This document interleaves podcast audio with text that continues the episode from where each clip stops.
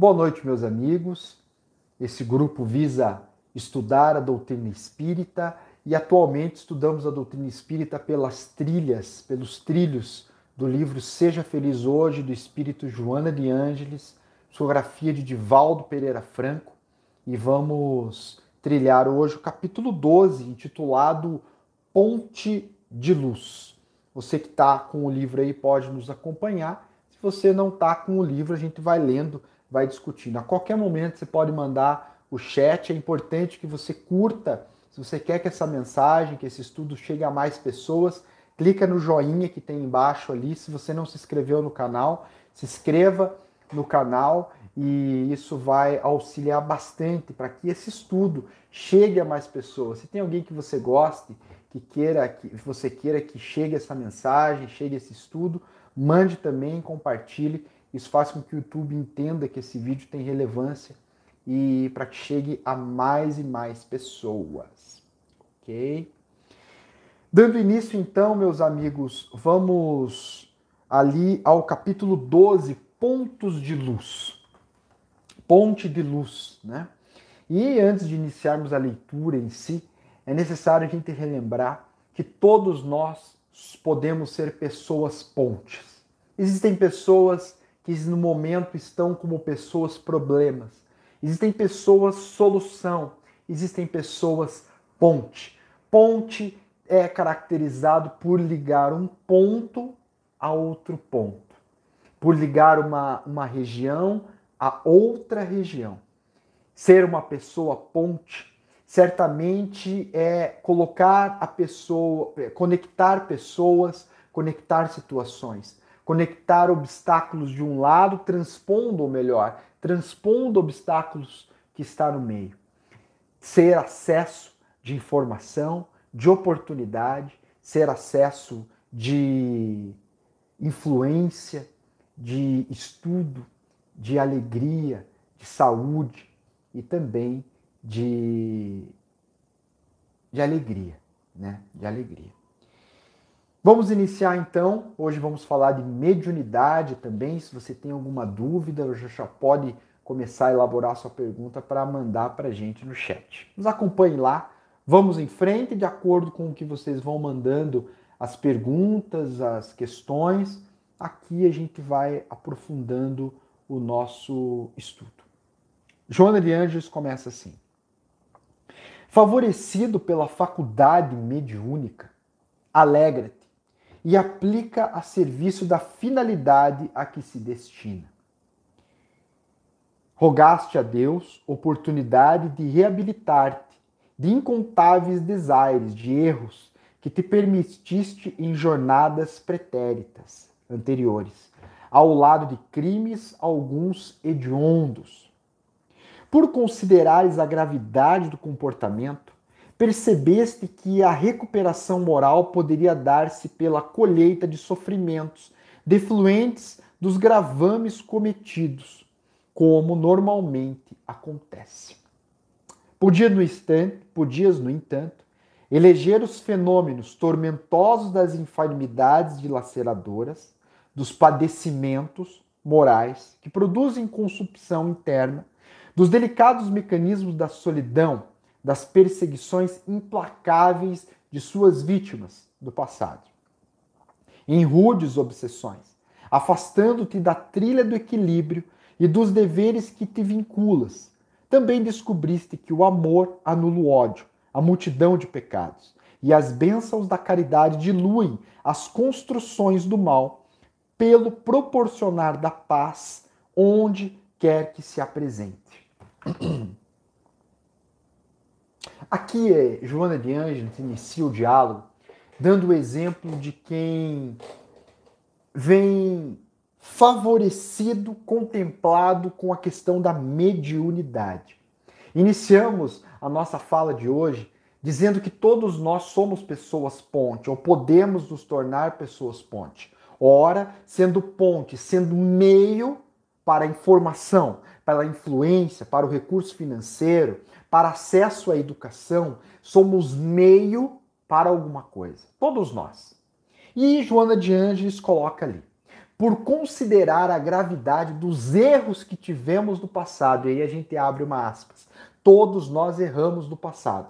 Se estamos encarnados neste momento no mundo de terra, o mundo de provas e expiações, certamente temos a necessidade de aqui nos encontrarmos. Raros são os casos, conforme nos propõe o espírito Manuel Filomeno de Miranda, os casos raros, como dizíamos. É raro o caso de seres que aqui estão através de não de expiação, mas de missão. A maioria de nós aqui estamos aprisionados aos erros do passado. Erros desta ou de outras existências, às vezes existências distantes. Ao entrarmos em contato com a verdade, gera-nos este sentimento de culpa, muitas vezes no plano espiritual, pois é lá que temos acesso a esta verdade. E então passamos a diagnosticar a necessidade que temos de cura, a necessidade que temos de encontrarmos paz em nós mesmos. Pois bem, para encontrarmos essa paz, é necessário que estejamos quite com o universo, estejamos quite com nós mesmos. E então encontramos em nossa frente uma via com dois caminhos. O primeiro caminho, o caminho do trabalho, o caminho de servir, o outro, o sofrimento. Todo plantio que fazemos neste mundo ou em qualquer outro, nesta ou em outras vidas, todo plantio deverá ter o seu momento de colheita. Sempre iremos colher aquilo que plantamos boas ações, teremos a colheita de boas ações. Más ações, equívocos, erros, intencionais ou não, teremos que colher nesta ou em outras futuras vidas. Pois bem, esta bifurcação podemos escolher. Muitos de nós, ou muitos, escolhem através da mediunidade a forma de reparar os erros do passado. Pois bem, todo médium de hoje é um ser que errou muito lá no passado. Ou errou e quer acertar agora. A divindade não abandona e jamais desampara os seus filhos. Mesmo aquele que errou e que se equivocou nos passos que teve lá atrás, tem agora a oportunidade, junto com a mediunidade, de não só quitar os débitos com os, as pessoas que tornou infeliz, infelizes, mas também de propiciar o bem. E então, além de colher os frutos do que plantou lá atrás, porém, ao invés de colher o desgosto, a tristeza e o sofrimento, colhe através da bem-aventurança que leva aos outros. Não nos enganemos. Ser médium não é tarefa fácil. Todos nós, segundo o livro dos Espíritos de Allan Kardec, o codificador da doutrina espírita, todos nós somos médiums. Você que nos ouve ao vivo aqui pelo Spotify ou depois que vê, revê esta na nossa playlist, é médium.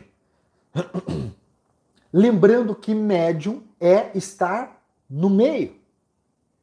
Na concepção espírita, ser médium é estar no meio entre o plano espiritual e o plano material. E se faz, quem se faz ponte entre o plano material e o plano espiritual está no meio, logo é médium.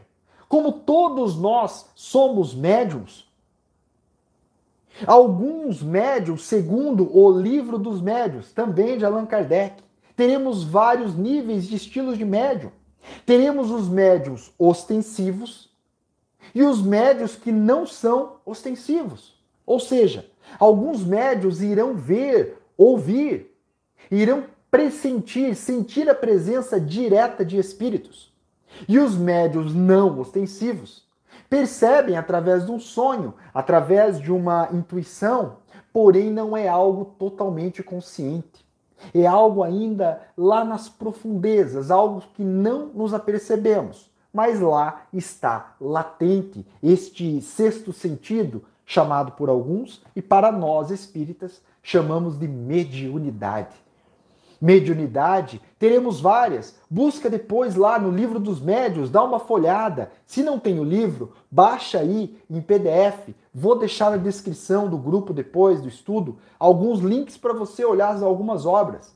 Lá no livro dos médiuns, Allan Kardec vai categorizar alguns tipos de médiums. Médiums clarividentes, ou seja, que vê com clareza o mundo espiritual. Divaldo Pereira Franco, o maior médium encarnado que temos conhecimento na Terra hoje, olha e vê os espíritos com tal clareza que muitas vezes, segundo ele, já nos narrou em palestras e conversas, que não consegue distinguir sequer quem é encarnado e quem é desencarnado. Imagine olhar os espíritos de tal forma, lembrando que todos nós somos espíritos. Nós, dentro do corpo físico, encarnados. Ao deixarmos o corpo físico, aquilo que entendem lá como morte, mas para nós a morte não existe, somente é um desencarne, um tirar a roupa, um trocar a vestimenta. O médium tem esta capacidade direta de entrar em contato com os espíritos, seja enxergando clarividência, ouvindo clareaudiência. Teremos os médiums psicógrafos, como assim o era o espetacular Chico Xavier, que brinca ainda outros médiums psicógrafos nos dias de hoje, que nos dizem que eles são como um celular com um sinal fraquinho, bem baixinho. Chico Xavier era uma torre de transmissão. Tamanha era a sua mediunidade. Ninguém vem ao mundo com a mediunidade simplesmente para bonito. Aliás, ser médio é um grande desafio. Estar no meio é uma grande responsabilidade. Vamos ver o que Joana de Ângeles nos coloca no livro Seja Feliz Hoje, que é o que nós estamos estudando. Vamos voltar. Vai mandando a sua questão, vai mandando as suas perguntas lá para o final. A gente pega tudo, faz um popurri e a gente conversa sobre ele, ok? Vamos lá. Sob a inspira, inspira, inspiração do teu anjo tutelar, teu anjo da guarda, teu espírito protetor. Elegeste a mediunidade a fim de manteres intercâmbio seguro com a esfera imortal, de modo que não esquecesse a tua procedência. Concomitantemente, ou seja, no mesmo tempo, compreendeste que poderias reparar o mal através do bem, recuperando-te dos deslizes graves. Vamos fazer uma pausa aqui. Lembram lá da mulher equivocada do qual nos fala o Evangelho de Jesus, que fora pega cometendo o adultério. Jesus, em conversa com ela, após aquela célebre passagem, aonde Jesus olha para todos que ali estavam com uma pedra na mão para arremessar na mulher, olha para eles e fale: atire a primeira pedra aquele que nunca se equivocou, aquele que nunca errou. Diz-nos Amélia Rodrigues, em sua bibliografia espetacular. E a poetisa baiana, agora no plano espiritual, nos coloca, nos narrando essa passagem, que primeiro saíram os mais velhos, talvez por, talvez por terem uma quantidade maior de erros do passado, agora saem primeiro, depois saem os mais jovens. Pois, mesmo sendo jovens, têm os seus equívocos, nesta ou em outra existência. Todos nós nos equivocamos. E Jesus, na sequência, dá a oportunidade da mulher equivocada de olhar para o seu próprio erro, arrepender-se. E então, Jesus, em uma conversa mais à noite com esta mesma mulher, diz: Vai, repara o teu erro. Primeiro, lá atrás, Jesus disse: Olhe, não volte a cometer esse erro de novo. Não peque novamente, na linguagem tradicional. Não erre novamente. Então a mulher toma consciência do erro, se arrepende. E Jesus a convida a reparar o erro. Não basta se arrepender para alcançar o perdão de nós mesmos. Não é o perdão de Deus para nós, mas nós com a nossa própria consciência. É necessário entrar em contato com a verdade, nos arrependermos. Poxa, pisei na bola, errei, falei demais, deixei de falar, poderia ter agido melhor. Perdi a cabeça e falei o que não devia. Entramos em contato com a verdade, nos arrependemos, mas aí a gente tem que reparar. A gente vai pedir o perdão. Se o outro não nos perdoa, aí o problema é dele. Agora, se a gente não perdoa o outro, aí o problema é nosso. Vamos na sequência, vai mandando sua pergunta aí sobre mediunidade, sobre perdão, sobre o tema que você quer ouvir e a gente vai na sequência. Naturalmente, como efeito dos danos que a ti próprio causaste, fosse programado com alguns problemas que te demonstrariam a própria fragilidade, a expressar-se em dores de vário porte. Gente, eu achei espetacular essa frase, vou repetir Presta atenção aí do outro lado e vamos fazer juntos uma reflexão. Naturalmente, como efeito dos danos que a nós mesmos nós causamos em outras existências, fomos programados com alguns problemas que nos demonstrariam, nos demonstrariam a nossa própria fragilidade, a expressar-se em dores de diferentes portes, diferentes matizes.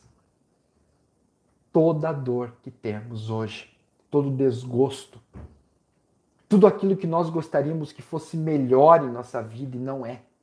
É ali que o universo coloca onde nós precisamos melhorar.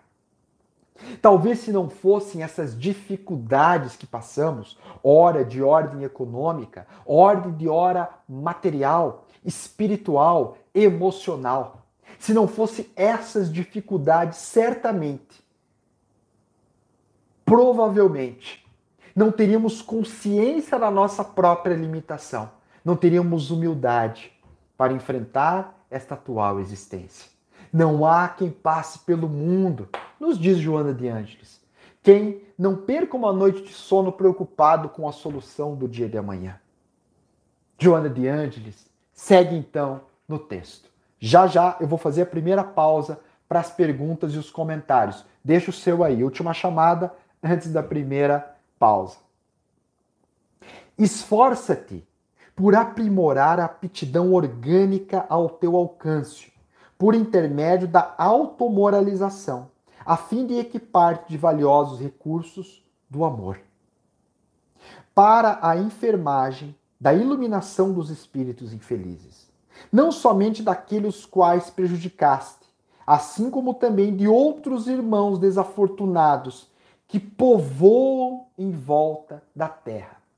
Os espíritos, através dos médios responsáveis e respeitáveis, nos dizem que atualmente a quantidade de, de espíritos em volta da Terra esperando para reencarnar é quatro vezes. Quatro vezes maior do que o número de encarnados. Vamos aproveitar, pois a nossa chance é esta que estamos aqui. Não sabemos qual é a senha e se é que vai ter senha para reencarnarmos nesse mundo novamente. O sofrimento é muito grande dos desencarnados.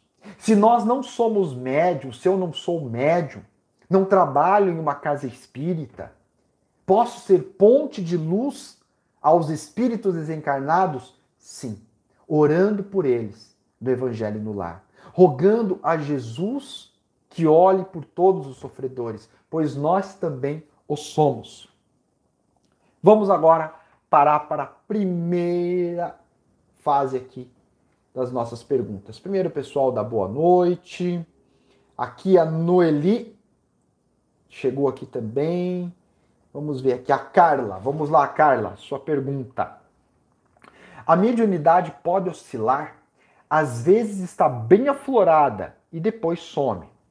Ela ocor... É, ela está contando o próprio, carro, próprio caso. Em mim, ela ocorria de várias formas, mas a última vez eu vi um jovem, não tinha visto um espírito de forma tão clara. Carla, sim, pode oscilar. Podemos ter momentos da vida que temos uma certa mediunidade e depois ela se apaga. Isso por diversos motivos. Quando viermos falar exclusivamente um dia sobre isso, a gente pode se aprofundar. Senão eu abro o assunto e não consigo fechar. Se não foi claro, manda a questão aí que eu já continuo. Aline, boa noite, Aline. Wallace, pode abordar mais sobre indulgência, que é um braço da caridade? Posso comparar a resiliência? Talvez não. Resiliência é a capacidade que temos de absorver pressão, de absorvermos uma condição e, se, e nos moldarmos a ela. Resiliência é a capacidade que temos de nos comprimir, de nos modificar, de aguentar a pressão e nos adaptarmos a determinada situação. A indulgência é a capacidade que temos de absorver através da compreensão. Então a resiliência moral vai estar próximo da indulgência. Mas a indulgência, pelo menos dentro da minha percepção, neste momento, está muito mais enluarizada pelas luzes do amor. Tá? É... O Dorival de Lima. Como saber o grau de mediunidade de cada pessoa? Cada um vai se autoanalisar. Cada um vai se autoanalisar. E como teremos parâmetro para isso? Estudando Kardec. Estudando o livro dos médios junto a um grupo, de forma responsável. Todos nós somos médiums. O momento em que sonhamos com o desencarnado, no momento do sono físico, nos desprendemos do corpo, é uma forma de mediunidade. Estamos entre o plano material e o plano espiritual. Kardec categoriza o médium como todo aquele que tem capacidade de perceber ou entrar em contato com o plano espiritual. Logo, todos nós somos. Juliana Aust, boa noite, minha amiga Juliana, tudo bem? Ela coloca aqui: Oi, Wallace, gostaria de saber se os artistas muitas vezes jovens desenharam muito cedo e com muito talento, quase como um padrão, podem estar muito ligados ao mundo espiritual como médiums ou não. Todo artista é um médium. O artista, segundo Leon Denis, no livro O Espiritismo na Arte, vai colocar que o artista vive muito mais no plano espiritual do que no plano material. E não raras vezes tem dificuldade de lidar com o plano material. É necessário um esforço muito grande pois o artista ele tem uma conexão direta com o plano espiritual, tanto para as coisas boas quanto para as questões negativas. Driblar as variações espirituais de influenciação da própria mediunidade que todo artista tem em maior ou menor grau é um grande desafio. Iluminar-se através do evangelho, através da proposta espírita da arte, que é transcender o homem e a mulher que vivem no mundo, na matéria, iluminando-o para os pensamentos transcendentais do bom, do belo e do maior. Não é realmente o que vemos na expressão da maioria das linguagens artísticas, mas certamente é o papel de todo artista elevar o espírito, elevar a alma do daquele que vivencia sua arte, seja da linguagem das artes visuais, do teatro, da música, entre outras tantas linguagens, como inclusive a cyberarte, hoje com os NFTs que temos aí é, é, é, presenciado na, no mundo artístico atualmente. Então, sim, são, são grandes médiums os artistas. Aqui, a Juliana, que desencarnam cedo, né? O ato de desencarnar, todos nós desencarnamos. Muitos desencarnam cedo, outros mais tarde. Isso não é uma, uma, uma, uma, uma diretriz para ver a mediunidade, tá? Juliana, se eu não fui claro, pode replicar ali que a gente vê, tá? Cláudia, boa noite, Cláudia. O transtorno mental pode ser uma forma de apresentação mediúnica não estudada? Pode.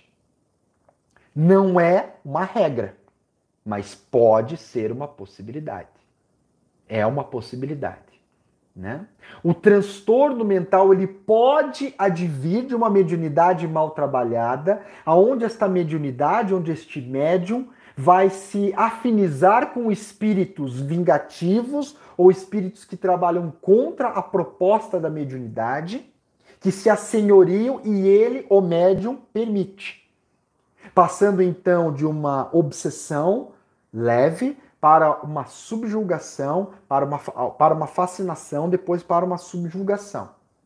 Entrando em transtornos obsessivos pesados. Por isso, a necessidade daquele que é médium estudar, e conforme já disse ali Joana de Ângeles no livro, que depois você pode reler aí, de moralizar-se. A única ferramenta eficaz, verdadeira, de proteção espiritual, não só para os médiums, mas para todos nós, é nos moralizarmos. Não estamos falando aqui de nos tornarmos pessoas moralistas, mas fazermos uma reforma íntima dentro da capacidade de cada um de nós.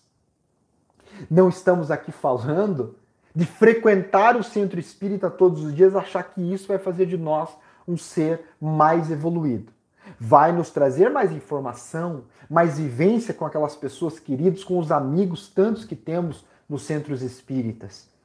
Mas não cristalizará essa transformação em nós.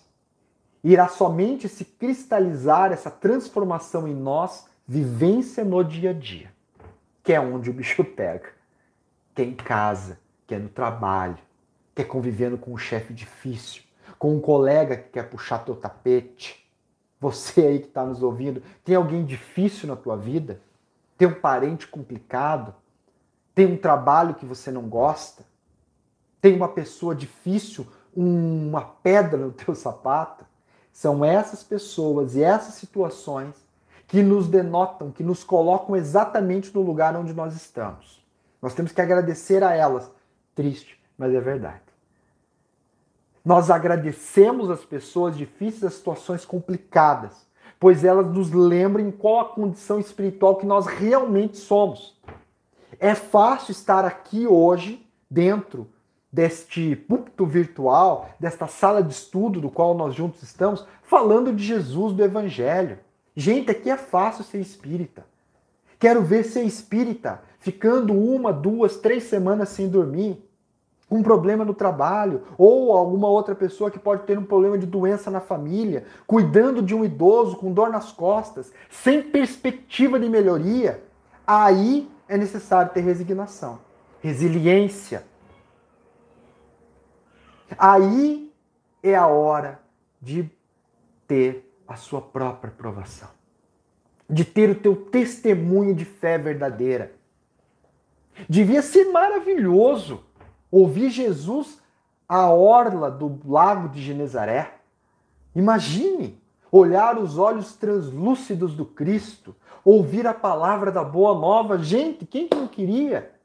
Mas era no momento de testemunho de fé, conforme nos propõe Emmanuel em sua obra há dois mil anos, cinquenta anos depois, Ave Cristo, entre tantas outras. Era no momento em que o bicho pegava na vida, no dia a dia, que a gente via se o ser encarnado tinha fé de verdade ou não. E é normal a gente titubear, mas o nosso treinamento moral é para ter fé. E o Espiritismo vem para que a gente tenha vida e vida em plenitude. Só é possível ter fé. A fé raciocinada que o Espiritismo nos propõe estudando a doutrina espírita, onde eu não mais acredito na vida após a morte. O espírita não pode acreditar na vida após a morte. O espírita, ele estuda, compreende, passa a saber o mecanismo do universo, a lei de reencarnação, a lei de causa e efeito, a lei do retorno, e passa a compreender as leis universais da vida e entende que este é apenas uma passagem. E isso torna-se um conhecimento tão profundo que já não mais tememos a morte. Queremos sim ter uma boa vida para que podamos, possamos morrer melhor. chegar no plano espiritual numa condição melhor do que quando adentramos este mundo, errarmos menos. Vamos continuar errando? Claro que vamos. Essa semana coloquei lá no Instagram uma pergunta que uma colega nos mandou por lá no direct. Se você, aliás, quiser mandar uma questão lá pelo Instagram, fora aqui do estudo, pode mandar por lá de maneira privada. Muitas vezes eu respondo diretamente por áudio à pessoa. Quando vejo que pode ser útil a outras pessoas, colocamos em vídeo ali no Instagram, no Reels ou no Stories. Não, logicamente, respeitando a quem mandou a pergunta, preservando ali a, a, a privacidade de todo mundo. Mas essa semana ela nos colocou, olha, a gente, eu piso muito na bola. Como olhar? olhar como alguém que está aprendendo. É pretensão nossa, é ego, egolatria nossa achar que a gente não vai errar mais. Que a gente não vai tropeçar. Que a gente está indo numa escalada íngreme e contínua. Não, a nossa linha espiritual ela é sinuosa, feita de acertos e de erros. Vamos tentar, logicamente, acertar mais e errar menos mas vamos seguindo a proposta da vida com a esperança espírita que o Espiritismo nos traz. De nos esforçarmos para sermos melhores hoje do que a gente foi amanhã. Aproveita para se inscrever no canal. Não se inscreveu? Coloca ali, inscrever-se, dá o joinha e compartilha o link. Deixa eu ver se tem mais uma questão aqui. Senão eu vou deixar para. Aqui, a Ana. Excelente, Ana Karine, a tua pergunta. Como saber se temos mediunidade. E a Carla perguntou: uma pessoa que tem muito para evoluir pode ter mediunidade? Vamos por partes. Primeiro, como saber se temos mediunidade? Você vê os espíritos? Ouve os espíritos? Pressente os espíritos de maneira verdadeira.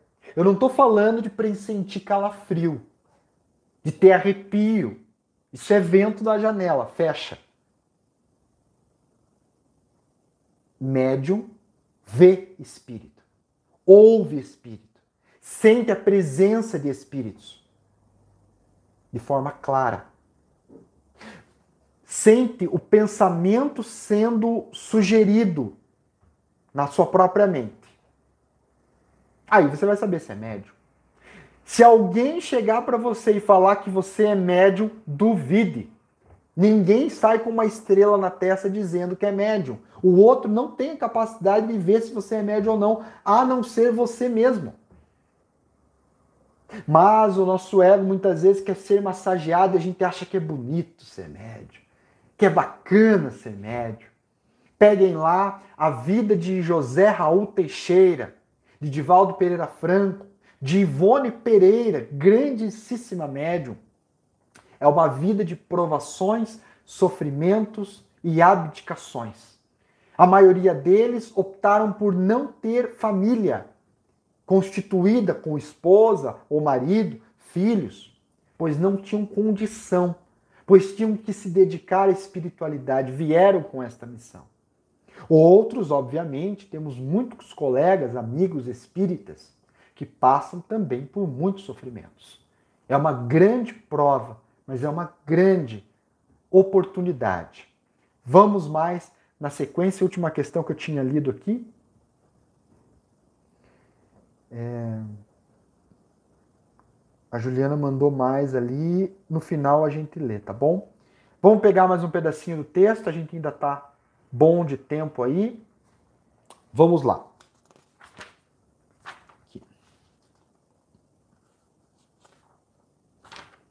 Eu vou pular para o último pedaço do texto do livro Seja Feliz Hoje é o nosso caldo. A gente vai conversando de acordo com as perguntas que você manda, tá bom? A sociedade que tantas glórias alcançou na área da ciência e da tecnologia, ao conquistar o amor, prepara-se para ampliar os recursos da faculdade mediúnica, a fim de que as cortinas densas que se interpõem entre esferas, física e espiritual, sejam diluídas e permitam o trânsito da ampla facilidade para ambas. Eu compreendo aqui nesse texto que Joana de Ângeles propõe que a ciência vai evoluir em um determinado momento de tal forma que ela própria vai entrar em contato com a mediunidade. É algo óbvio que em um determinado momento isso irá acontecer. Pois se partirmos do princípio que o plano espiritual nada mais é do que um plano físico modificado, alterado conforme os nossos padrões, nós temos os nossos átomos mais grudadinhos, mais condensados, mais densos, o plano espiritual mais aberto, mais sutil, uma forma que sim existe, que nos influencia a todo instante, mas que será percebida lá na frente não só pelos médios. No livro Cartas de uma Morta, fotografia de Francisco Cândido Xavier, Maria João de Deus, Espírito, que nos traz esta maravilhosa obra, se você não leu, leia, espetacular. Ela nos conta que nos mundos superiores dos quais ela já estava visitando, lá todos os seres já eram médiums e tinham a faculdade de se comunicar com os espíritos de maneira direta no plano espiritual. Já era algo natural, tal como enxergar, tal como o paladar, o olfato, a audição é a mediunidade. Talvez nós aqui na Terra Estamos ainda desenvolvendo esta glândula pineal, conforme nos propõe André Luiz no livro Os Mensageiros. Procura lá que você vai dar uma olhada, ou também Missionários da Luz, a glândula pineal, a glândula da mediunidade. Talvez nós, aqui na Terra, estamos desenvolvendo esse sexto sentido e acreditamos, sim, conforme nos propõem os espíritos, dentro da literatura espírita, que teremos essa mediunidade desenvolvida tal como a visão, tal como o olfato. Então, se desvendará diante de nós um universo completamente diferente, uma oportunidades infinitas. Os espíritas, através da doutrina espírita, estão tendo acesso à oportunidade de termos essas informações antes. Continua Joana de Ângeles. Não fuja as lutas redentoras, porque elas sempre estarão à tua frente, à espera de atendimento. Aqui a gente fala não somente da mediunidade espiritual. Vamos voltar lá. Você é médium de quê hoje? Você está no meio de um necessitado e tem do outro lado uma solução. Você pode ser um dono de empresa que emprega alguém de maneira digna, que honra os seus compromissos. Você está sendo médium da prosperidade para a vida de alguém, da dignidade de alguém.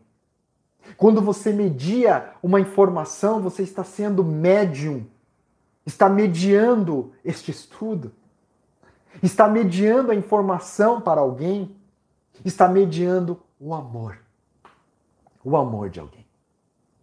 Nesses dias que hoje, atualmente, vivemos, e quanto fazemos essa live, é noticiado em todos os telejornais a questão da guerra, onde crimes hediondos estão sendo cometidos, onde muitos estão plantando, mas muitos estão colhendo. Aqueles que desencarnam hoje dessas maneiras, dessa forma violenta que vemos, estão chegando no plano espiritual como heróis, a maioria deles pois estão deixando para trás os erros do passado onde eles eram os algozes e agora deixam esse plano esse plano material, adentrando o mundo dos espíritos, de alma mais leve, de consciência mais limpa, sabendo que a próxima reencarnação terão menos débitos. Somos médiums de quê? Você é médium de quê? Mande agora a sua questão, a sua pergunta de algum tema que falamos durante a nossa conversa de hoje. Vou ler a parte final do texto e vou voltar para as perguntas. Agora é o momento de você clicar ali no chat e mandar a sua questão. Retomando. Não fuja às lutas redentoras, porque elas sempre estarão à tua frente à espera de atendimento. Todo aquele que se propõe a ajudar, o universo conspira para que alguém que necessita de auxílio e de ajuda brote na tua frente. Que possamos nos fazer, que possamos fazermos-nos ferramentas às mãos de Deus. Toma como modelo Jesus, o médium de Deus, e deixa que transitem pela tua ponte os filhos da agonia, sob a proteção dos excelsos guias da humanidade jamais estaremos sozinhos. se a nossa intenção for de ajudar de maneira verdadeira, seja com uma palavra, com um abraço, com um incentivo. Meus amigos, é chegado os dias prometidos pelo Cristo em que somos chamados ao nosso próprio testemunho. Médiuns ostensivos ou não, somos todos médiuns. Que possamos transcender a nossa vocação e seguir em frente nesses passos onde o Cristo nos chama a cooperar pela vida dentro da nossa condição, dentro da nossa comunidade, seja com a família que nos aguarda, no trabalho que temos a responsabilidade, no centro espírita, com a prece, o estudo e com o espiritismo, a nós que temos a oportunidade de encontrar essa doutrina santa na atual encarnação. Vamos lá para o chat. Juliana Austin, minha amiga. É, Wallace, lugares que em massa passam por dores, como a África, são pessoas que reencarnaram. Reencarnaram no mesmo lugar, estão buscando o mesmo resgate? Aí depende. Cada um vai encontrar em si mesmo a dificuldade que vê na condição em que vive. Para muitos, viver numa pobreza é uma dificuldade imensa. Outros já passam com isso com uma leveza imensa. Aliás, acostumam-se com a tal condição e encontram alegria de viver mesmo onde se falta muito, mas encontram amor, encontram paz em si mesmos.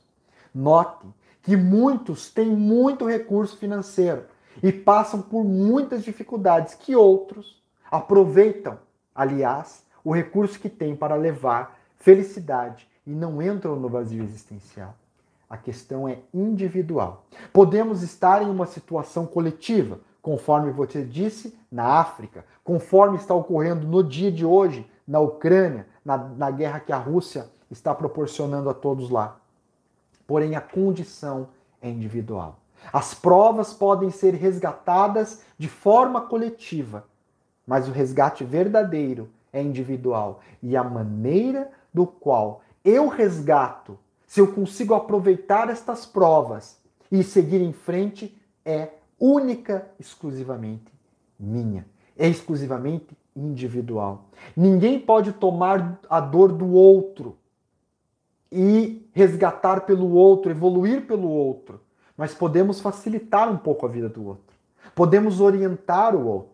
Podemos fazer menos dolorosa as pegadas que o outro tem que passar. Aliás, que só ele tem que passar, que só nós temos que passar. E muitas das vezes, somente passamos a compreender a dor da caminhada do outro, quando os nossos pés também dói. Mais uma questão. Opa, o pessoal resolveu colocar bastante ali.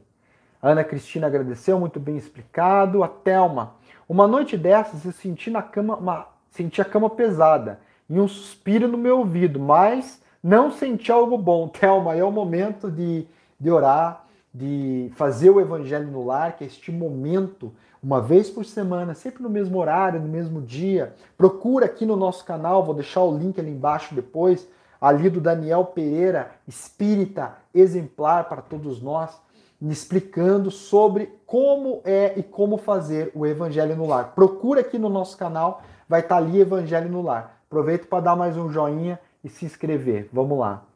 É... A Vilma, boa noite, Wallace. A mediunidade também nos cabe como débito aliviado, diga ao se comprometer com sua reforma íntima e o amor ao próximo. Vilma, vai depender de cada um. Às vezes a gente vai receber a oportunidade da mediunidade e não vai aproveitar. Não vai aceitar aquilo. Vai querer negar, ou melhor, não vai estudar. Não vai buscar ir a fundo. Você sabe que às vezes a gente pode ter, como hoje à tarde, recebi um áudio no WhatsApp de uma colega perguntando sobre a sua filha, dizendo que ela estava com 14 anos no momento e sempre estava tendo deslumbres mediúnicos. Ela então foi orientada por nós a ir à casa espírita. E ela nos perguntou, Wallace, ela vai lá para desenvolver a mediunidade? Não necessariamente. Às vezes o fato de ir à casa espírita vai bloquear momentaneamente aquela mediunidade para que a jovem se desenvolva. Lembrando que Kardec nos coloca nos livros dos médios para não excitarmos as mentes dos jovens em desenvolvimento neurológico ou as crianças, pois ainda não tem estrutura psicológica para as influenciações espirituais. Vamos orientá-los então através da evangelização, através do passe, da água fluidificada, do evangelho no lar, ao evangelizar-se, o moralizar-se, a entender a vida como ela é. Então ela vai aprender a lidar com as questões mediúnicas, pouco a pouco, de acordo com cada um. Então, Vilma, o fato só de termos mediunidade não faz de nós termos quitado os débitos do passado, né? Aliás, vamos quitar de acordo com o que fizermos da mediunidade, né? A Carla Sanches, minha amiga, uma pessoa que não desenvolve mediunidade sofre alguma doença? Depende, não é regra, mas há uma grande possibilidade. Não é que não desenvolve a mediunidade, trabalha mal a mediunidade que possui. A gente entende que vai desenvolver a mediunidade como se fosse algo que a gente vai dilatar. Ela pode dilatar-se, mas a mediunidade já está lá. Imaginem que seja um fio. A mediunidade é um meio. Para ela ser ostensiva, vai ter que passar eletricidade por ali. Se ela não passar, não adianta. A gente vai tentar desenvolver, mas não vai desenvolver. Né? Allan Kardec, no livro dos médiuns, propõe lá na Sociedade Parisiense de Estudos Espíritas, onde as pessoas desenvolviam, pra, é, testavam para praticar a psicografia, a mediunidade ostensiva. Os grupos sérios, das casas espíritas sérias, vão oferecer estes cursos de mediunidade. Mas não podemos ser levianos ao ponto de saber, olha, não tenho mediunidade nenhuma, vou fazer estudo e vou me tornar médio. Chico Xavier que se cuide, que eu estou na área. Não é por aí. Não é por aí. Vamos aprender a lidar com a mediunidade que temos, aprender a lidar com as emoções, com as sensações. Sem mais delongas, meus amigos, vamos lembrar que todos nós somos médiums de algo. Vamos dormir hoje pensando que nós podemos ser médiums das orações que fazemos. Estamos no meio dos que necessitam entre os que necessitam, com a nossa prece, mediando a luz diretamente de Deus. Que possamos orar pelos necessitados, por nós, pelos que estudam a doutrina, pelos que não conhecem, pelos que sofrem no mundo. E certamente estaremos no caminho, jornadeando, rumo à luz de que tanto necessitamos e, tantos e tanto ignoramos em outras existências. Meus amigos, muito obrigado Semana que vem estaremos aqui todas as segundas-feiras, às 20 horas, ao vivo aqui pelo YouTube, depois pelo Spotify. Nos siga também no Instagram, onde você pode mandar o seu direct lá e a gente responde através dos vídeos que lá também postamos. Arroba wallace com dois L's, ponto Valera. Nos siga lá, nos, se inscreva aqui no canal e até semana que vem. Obrigado a Camila, que sempre está conosco aqui no estúdio no, no, no estudo e do estúdio também, porque não? E até semana que vem. Obrigado, pessoal. Um abraço. Até semana que vem.